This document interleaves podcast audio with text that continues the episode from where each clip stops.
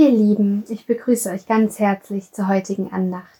Wir wollen uns diesmal und während der nächsten beiden Andachten mit dem Römerbrief Kapitel 8 beschäftigen.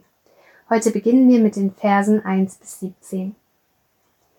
Jetzt also gibt es keine Verurteilung mehr für die, welche in Christus Jesus sind. Denn das Gesetz des Geistes und des Lebens in Christus Jesus hat dich frei gemacht vom Gesetz der Sünde und des Todes. Denn weil das Gesetz ohnmächtig durch das Fleisch nichts vermochte, sandte Gott seinen Sohn in der Gestalt des Fleisches, das unter der Macht der Sünde steht, wegen der Sünde, um die Sünde im Fleisch zu verurteilen. Dies tat er, damit die Forderung des Gesetzes durch uns erfüllt werde, die wir nicht nach dem Fleisch, sondern nach dem Geist leben. Denn diejenigen, die vom Fleisch bestimmt sind, trachten nach dem, was dem Fleisch entspricht, die aber vom Geist bestimmt sind, nach dem, was dem Geist entspricht. Denn das Trachten des Fleisches führt zum Tod, das Trachten des Geistes aber zu Leben und Frieden. Denn das Trachten des Fleisches ist Feindschaft gegen Gott. Es unterwirft sich nämlich nicht dem Gesetz Gottes und kann es auch nicht. Wer aber vom Fleisch bestimmt ist, kann Gott nicht gefallen. Ihr aber seid nicht vom Fleisch, sondern vom Geist bestimmt, da ja der Geist Gottes in euch wohnt. Wer aber den Geist Christi nicht hat, der gehört nicht zu ihm. Wenn aber Christus in euch ist, dann ist zwar der Leib tot aufgrund der Sünde, der Geist aber ist Leben aufgrund der Gerechtigkeit. Wenn aber der Geist dessen in euch wohnt, der Jesus von den Toten auferweckt hat, dann wird er, der Christus von den Toten auferweckt hat, auch eure sterblichen Leiber lebendig machen, durch seinen Geist, der in euch wohnt. Wir sind also nicht dem Fleisch verpflichtet, Brüder und Schwestern, so dass wir nach dem Fleisch leben müssten. Denn wenn ihr nach dem Fleisch lebt, müsst ihr sterben. Wenn ihr aber durch den Geist die sündigen Taten des Leibes tötet, werdet ihr leben. Denn die sich vom Geist Gottes leiten lassen, sind Kinder Gottes.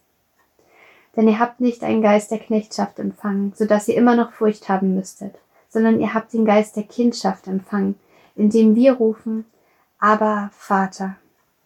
Der Geist selber bezeugt unserem Geist, dass wir Kinder Gottes sind. Sind wir aber Kinder, dann noch Erben, Erben Gottes und Miterben Christi, wenn wir mit ihm leiden, um mit ihm auch verherrlicht zu werden. Was für ein reicher, verheißungsvoller Text.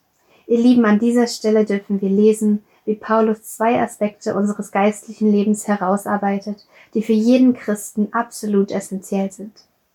Im ersten Teil erklärt er sehr ausführlich noch einmal die Ausgangssituation eines jeden Menschen, bevor Jesus Christus in die Welt kam, und die Endlichkeit eines Lebens, das nur aus dem Fleisch herausgelebt wird.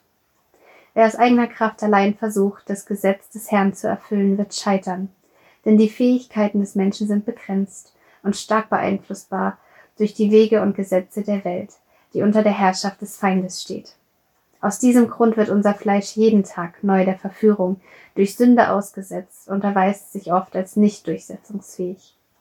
Es kann sich nicht dem Gesetz Gottes unterwerfen und damit im Gericht keinen Freispruch erwarten. Dem Herrn sei Dank, stehen wir trotzdem nicht mit dem Rücken zur Wand. Wie er den Menschen erschaffen hat, in enger Beziehung mit sich selbst, so möchte er ihn in diese Beziehung zurückführen durch seinen Sohn Jesus Christus, der in fleischlicher Gestalt zur Welt kam, aber in voller Vereinigung mit Gott dem Vater und erfüllt vom Heiligen Geist war. Als er ans Kreuz genagelt wurde und sein menschliches Leben um unser Willen aufgab, wurde die Sünde, die durch das Fleisch Macht über uns zu haben versuchte, ein für allemal besiegt. Es ist ein geistliches Prinzip, dass Verstöße gegen Gottes Gesetz Konsequenzen nach sich ziehen.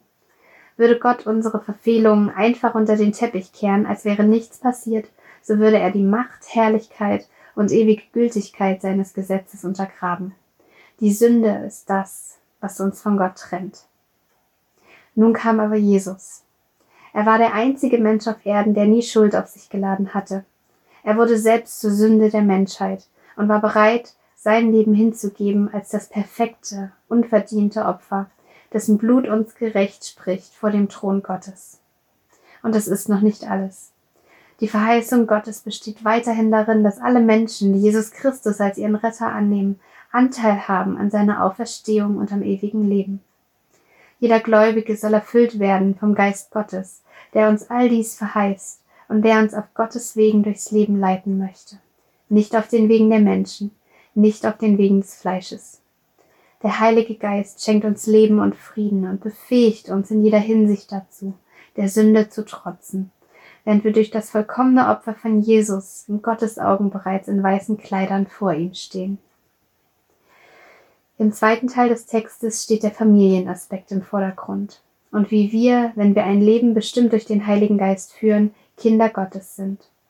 Damit spricht Paulus über den Kern unserer Identität, die wir in Jesus Christus haben dürfen.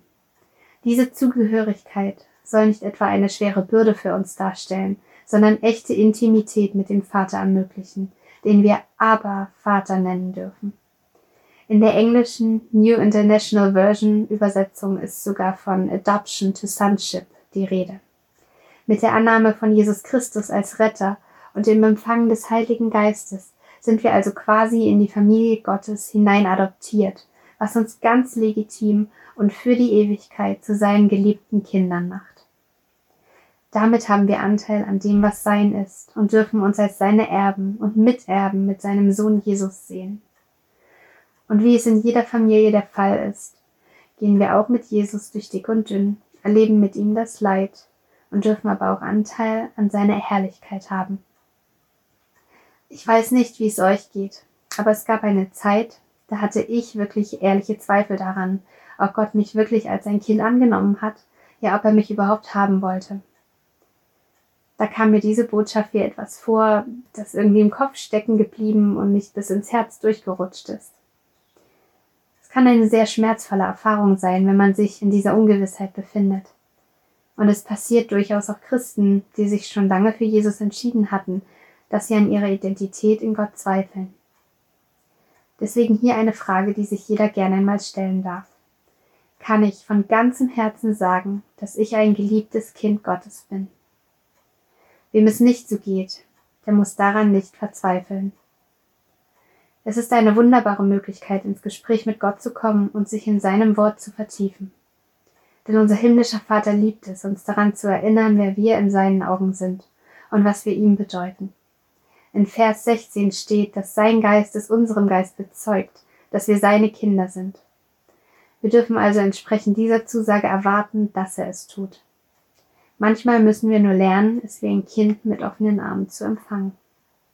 Auch kann es sehr helfen, mit Menschen des Vertrauens über solche Zweifel zu reden und für sich beten zu lassen. Immerhin gehören wir Christen zu ein und derselben Familie und sitzen in ein und demselben Boot.